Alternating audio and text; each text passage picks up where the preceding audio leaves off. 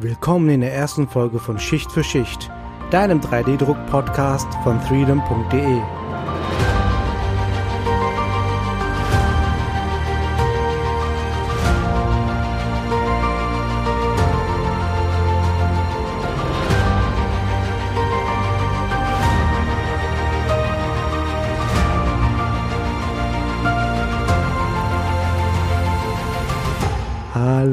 willkommen in der ersten Folge von Schicht für Schicht, dem 3D-Druck-Podcast von freedom.de, deinem 3D-Druck-Blog. Mein Name ist Serjan, ich habe Freedom 2016 gegründet und möchte in dieser ersten Folge ein wenig über mich, den Werdegang und natürlich den Podcast sprechen. 2013, 2014 habe ich das erste Mal zum Thema 3D-Druck einen Artikel gelesen und das hat mich so geflasht, dass ich direkt meinen Bruder gerufen habe und gesagt habe, damit müssen wir irgendwas machen. Beide Studenten, Geld zusammengelegt, haben uns einen Drucker gekauft und wollten sofort einen 3D-Druck-Unternehmen bzw. einen 3D-Druck-Dienstleister gründen oder haben das auch gemacht und haben uns natürlich auch bei 3D-Hubs angemeldet, Webseite gestartet, E-Mails, Visitenkarten, alles war fertig. Relativ schnell haben wir gemerkt, okay, der Markt, der ist doch ein bisschen, ja, kompetitiv, beziehungsweise es kamen immer mehr andere Leute auf den Markt und die Preise, die wurden einfach immer ähm, weitergedrückt, dass es sich einfach für uns gar nicht mehr gelohnt hat, die Arbeit, die wir da reingesteckt haben, weil wir haben zum Beispiel gemerkt, dass wir einfach ein anderes Qualitätsverständnis hatten als der Kunde weswegen wir mehrere Sachen beziehungsweise fast jede Bestellung einfach mehrmals gedruckt haben, weil da zum Beispiel einfach eine Schicht nicht so war, wie wir uns das vorgestellt haben. Das kennst du vielleicht auch, wenn du 3D-Druckdienstleister bist. Und relativ schnell haben wir uns dann dagegen entschlossen oder beziehungsweise haben das Ganze wieder ein bisschen runtergefahren, vor allem weil mein Studium auch ähm, geendet hat, beziehungsweise ich habe mein Studium beendet und ähm, bin dann aus Hotel Mama ausgezogen. Da brauchte ich natürlich ein wenig Geld für die erste Wohnung und äh, da haben wir den Drucker wieder verkauft, den Ultimaker 2.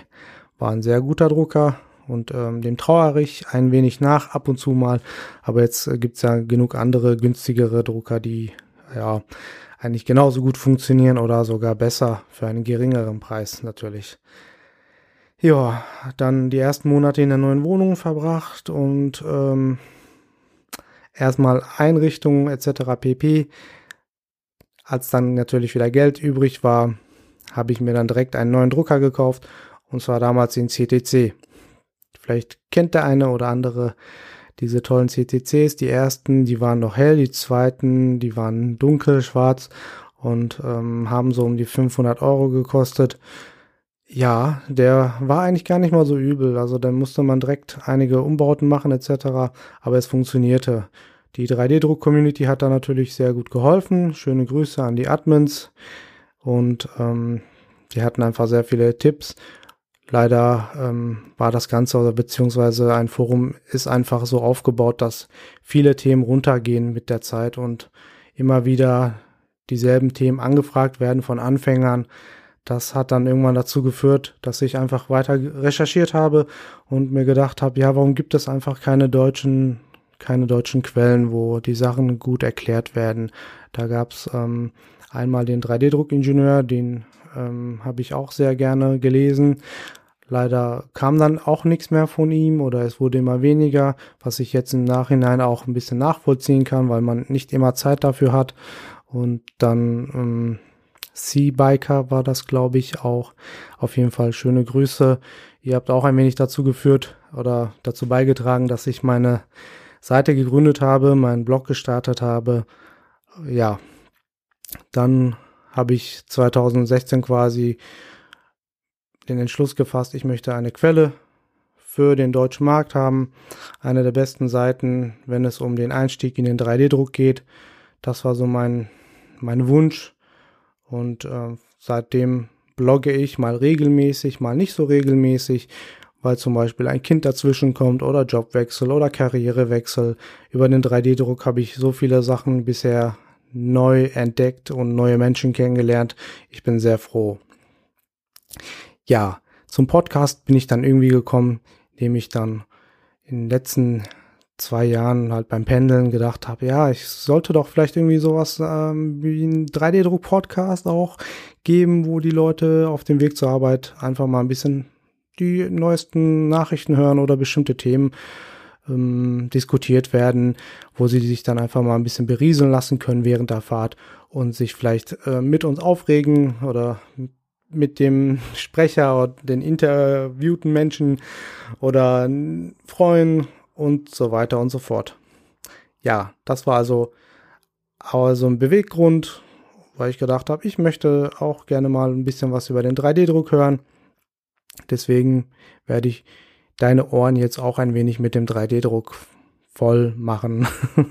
dein Morgen und vielleicht dein Abend auf dem Weg nach Hause. So, in diesem 3D-Druck-Podcast möchte ich gerne Leute interviewen aus der näheren Umgebung, zum Beispiel aus dem Ruhrgebiet. Da kenne ich einige Leute, die jetzt in den letzten Jahren, nachdem ich den 3D-Druck-Podcast, Entschuldigung, den 3D-Druck-Blog gestartet habe, die zum Beispiel Unternehmen gegründet haben, Startups, denen möchte ich gerne auch ein Sprachrohr geben, dass sie dann auch ein wenig aus ihrem Alltag erzählen können, was sie bisher erlebt haben, welche Probleme sie haben und ähm, welche innovativen Ideen sie bisher umgesetzt haben. Das sind so Sachen, die ich gerne, ähm, wofür ich gerne, sage ich mal, eine kleine Bühne bieten möchte, dass ähm, wir als 3D-Druck-Enthusiasten und als Maker-Community Community weiter zusammenhalten und uns gegenseitig unterstützen. Das ist für mich von vornherein immer klar gewesen. Und deswegen will ich gerne mehr Leute auch hier einladen, die sich präsentieren können. Vor allem jetzt auch in der Zeit, wo wir mit Corona natürlich auch eine gute Rolle spielen, wo die Leute auch sehen, diese ganzen Nerds, die Leute aus den Kellern, die uns einfach Pokémons gedruckt haben, Spielsachen gedruckt haben, Dekoartikel gedruckt haben. Die können auch wirklich Sachen drucken, die was bewirken.